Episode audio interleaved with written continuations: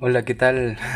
Mi nombre es Marco Luna y tengo 20 años. Mm, me gusta escribir y me gusta recitar. Un día un pensamiento acerca de la ventana me dijo, ¿por qué no grabo lo que escribo o por qué no expreso las ideas que se me presentan y me hacen divagar? Bueno, pues así inicia Freclosofando. Un proyecto muy cercano a la vida, sin idealizaciones, siendo concreto, sutil y a la vez cruel. La crueldad sirve como forma de cuestionamiento propio, ya que sin él no existe la duda. Algunas veces yo creo que será con guion y otras veces solamente hablando por minutos este, acerca de alguna duda o relevancia. Pero en fin, bienvenidos al primer capítulo llamado ¿Por qué nos cuesta aceptar la muerte? Disfrútenlo. Estaba andando como fantasma por la casa mientras la nostalgia me invadía recordando esos días de pesadillas e insomnio, haciendo preguntas como ¿por qué nos cuesta aceptar la muerte? Es que nos han enseñado que retener la ausencia es más allá que una simple nostalgia, que nada está avanzando, que mientras estés inmóvil paralizado, queriendo vivir tiempo atrás, la vida se te va pasando frente a tu rostro, consumiéndose. Y es que cuál es la necesidad de volver? Si mientras acepto que ya no puedo volver hacia atrás, que solo tengo un presente por vivir, que no puedo ni idealizar algún futuro porque seguramente igual puede desaparecer, ya que creemos que la muerte puede ser tardía, que es cuestión de años, de sabiduría e incluso de hasta algún milagro, mientras cada día que vivo está lleno de infinitas posibilidades en las que mi vida puede terminar, sin más redirigirme hacia algún lugar donde no pueda contemplar la noche, donde no sienta las gotas que caen del cielo, las nubes que lo están pintando, el amor. No se trata de esas frases que dicen como aprecia que tu familia sigue con vida, dale un abrazo, o no sabes cuándo pueda ser la última vez, etc. Mm, no me burlo de esas frases, solo que para mí no tienen coherencia. Si yo disfruto mi vida, disfruto lo que me rodea y cómo me está rodeando ya que me enseñaron a apreciar todo cuando está por terminarse, pero he decidido cambiar pensamientos y transformarlos, optando por disfrutar las cosas cuando ni siquiera están empezando. Somos seres que idealizan todo el tiempo, como si estuviéramos manipulando el tiempo, las horas, creyendo que las cosas saldrán como deben ser. Y al final cuando todo fracase, nos hacemos rupturas y culpamos a la vida de ser miserables y creer que las cosas realmente podrían pasar cuando estamos sumergidos en algo indefinido, inexacto, desconocido. Y seguimos atormentándonos mientras la muerte no llega, ya que solo no es batallar hasta fin caótico con nuestra propia existencia. Queremos cargarnos el peso de los demás en esta vida tan solitaria e individualista.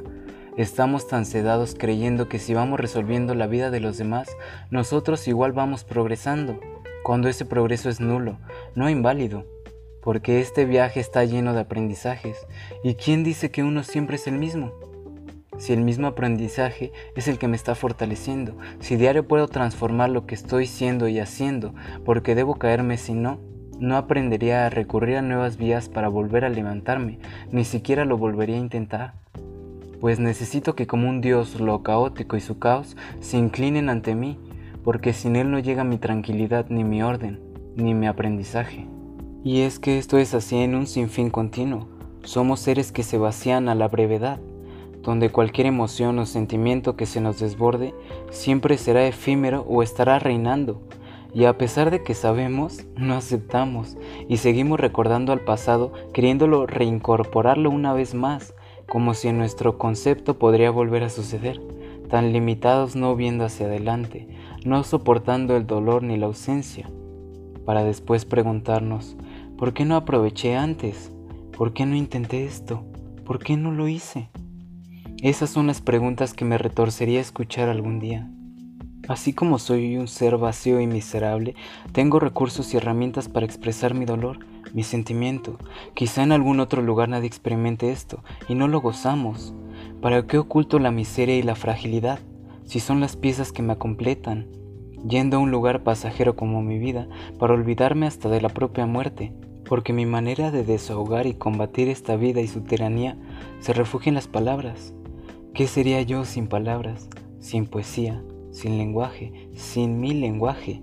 ¿Qué es el intento de comprenderme mientras pasan los días? Porque si no puedo comprenderme, no puedo evolucionar, cuando en esta vida solo debemos evolucionar. El que no evoluciona está viviendo tiempo atrás. ¿Y qué si la muerte me llega? Eso nadie puede negármelo, pero ¿quién me niega lo que soy y cómo quiero ser?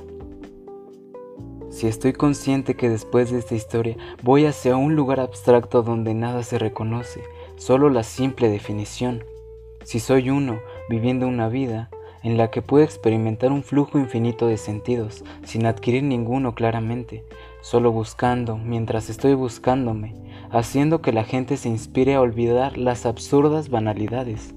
Pues la verdadera empatía yace de la libertad. Gritarle a la libertad te hace humano, no superficialidades que adquieren costo, porque sin duda las cosas que nunca pueden tener ningún costo aquí valen lo que somos, y es lo único que somos, que valemos, riqueza humana, no superficialidad. Por eso lo mejor es apreciar la simpleza efímera dentro de lo efímero, o sea, uno mismo. Y es que ¿por qué debo temer a la muerte si estoy consciente que soy efímero, si la desconozco? Pues tememos a todo lo desconocido que se nos plantea desde el primer instante, huimos, nos aterran los cambios, pero es lo único que nos puede llenar en esta vida. Nos gusta encerrarnos en una monotonía donde no expandimos nuestra vida, donde creemos obtener una filosofía absoluta. No podría negarlo, porque realmente si vives en una filosofía única que nadie puede tener, pero ¿quién nos dice quién tiene la razón? Nadie, sinceramente. Solo uno va construyendo sus propias razones, su vida, para aprovechar esta increíble, dolorosa y efímera experiencia. Yo no puedo dictarte cómo puedes vivir tu vida, porque estamos repletos de oscuridad que puede volver a invadirnos cada que la dejemos pasar, pero se trata de aceptarla cada que pase, aceptar que somos humanos, fracasamos y aprendemos, que si de verdad existieran los pecados, todos hemos experimentado uno. Entonces, ¿hacia dónde dirijo si nada puede estar bien? Siendo uno mismo, siendo tú. ¿Le temo a la ausencia? Si yo soy la definición de la ausencia, la muerte no existe mientras yo siga aquí, ya que aquí tengo vida, yo soy la imagen de la vida. Tengo caminos que recorrer, olores que respirar, arte que crear. Quiero crear un guion que diga, muerte, en lo que has tardado, ya he vivido, te pertenezco. Llévame contigo, contemplé mi miseria y mi grandeza, puedo abandonarme. Mientras no, acepto que llegará, pero no me detendré hasta gozar más que ella.